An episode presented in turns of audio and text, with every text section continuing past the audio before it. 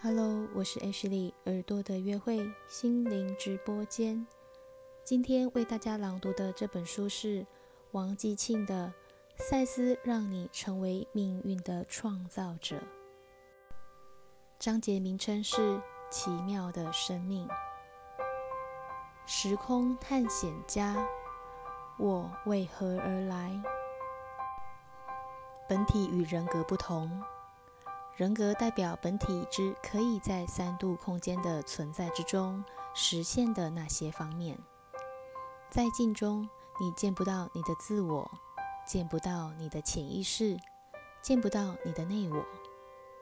这些名词只是表现你内在那些看不到也摸不着的部分。但在你所知的自己内，有基本的本体全我。这全我曾活过许多次，它采用过许多个人格，它是一种能量人格元素，就像我也一样。唯一的不同是我没有在物质环境里具体化，出自灵界的讯息。前面我们已大致说明了，人的本质原来是一切万有的一部分，采取了肉身到各个不同的时空来探险的。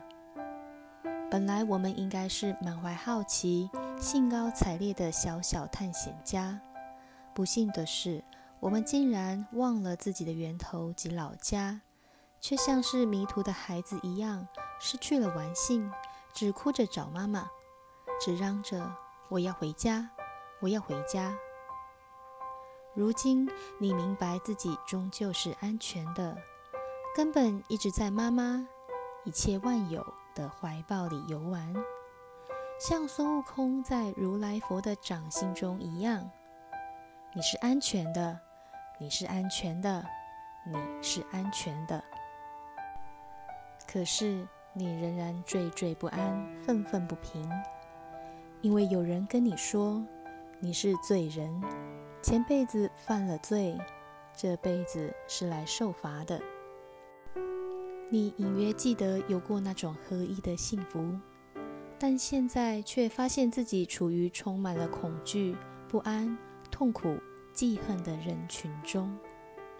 父母师长总说你的不是，你照照镜子，看不到自己纯精神体的美丽。只有一个平凡的人回瞪着你，你学会了比较、竞争、嫉妒、仇恨。有时为了祈求一些爱，你欺骗、讨好、虚伪，按耐住自己的心虚，努力像青蛙一样吹胀起肚子。你忘了你是谁，所以你不断的自问：我来做什么？我的人生有什么意义？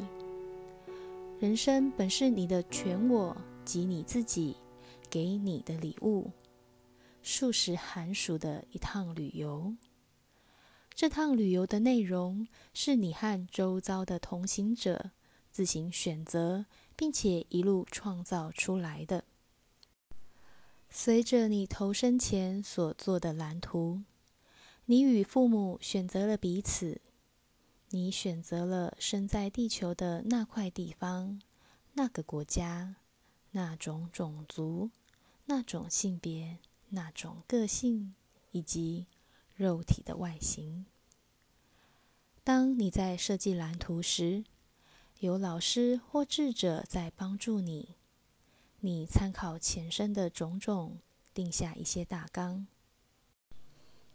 你从前也许做过流浪汉。这生你想做个老老实实的庄稼汉，努力劳作，生根于一处。你从前也许做过土匪，这生你却想做个照顾病苦的护士。就像进迪士尼乐园的游客，有种种不同的旅程让你选择。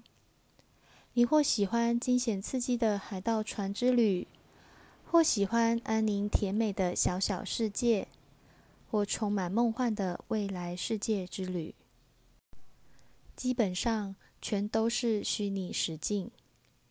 这样说，并不表示它不存在，或你没有亲身体验那旅程所引起的种种情绪和觉受，只不过是：一，这一切都不是永远不变的；二，是你自己创造所有的场景，然后再对它反应。命运是掌握在你手中的。我们根据自己心中所抱有的信念来看世界，因此，同样的事情却会引发完全不同的情绪和思想，而这一切织就了我们的人生。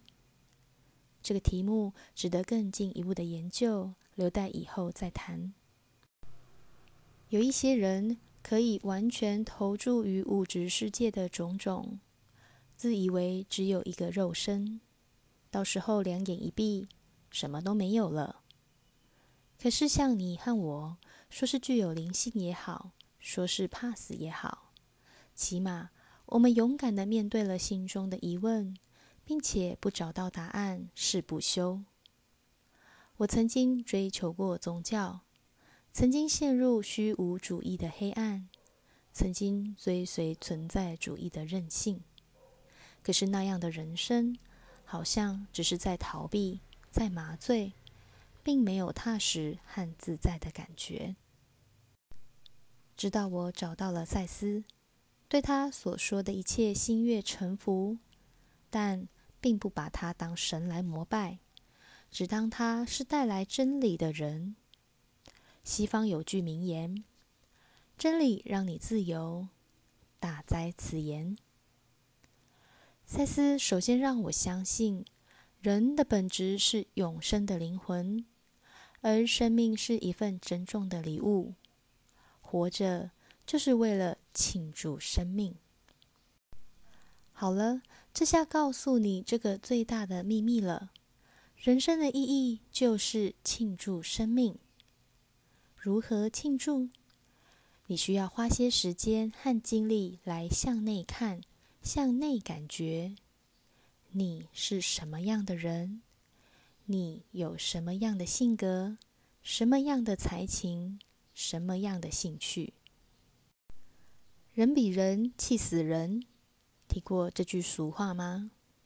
抛掉父母对你的期许，他们未实现的梦不可强要你们实现。不理师长亲友的压力，是你得为自己过活。欢喜或受苦的是你。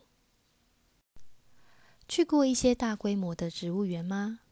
千奇百怪的树木，各展风姿的花草，凑成了多么动人的画面。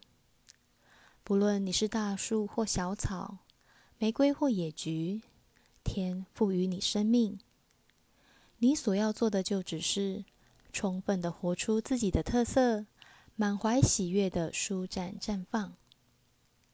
我们要为自己的人生负责，停止怨天尤人，不再反缩自卑，将你花在自怨自艾上的力气，转过来试试了解自己，看见自己，然后毫不脸红的赞美自己。你是上天的杰作，不是吗？肯定自己。当然，最重要的是接纳自己和爱自己。我们经常妄想去外界追求别人的肯定和爱，但与我们最近的就是自己。若我们不爱自己，怎么能叫人真爱我们呢？如果你说，但我并不觉得自己可爱耶，别怕，爱并非一种感觉，爱是行动。每天照顾好你的身心灵，做一些让他们舒畅欢喜的事。不久，你便会发现自己越来越可爱了。这一节结束，谢谢你的收听。如果你喜欢这本书，我们下一回再见。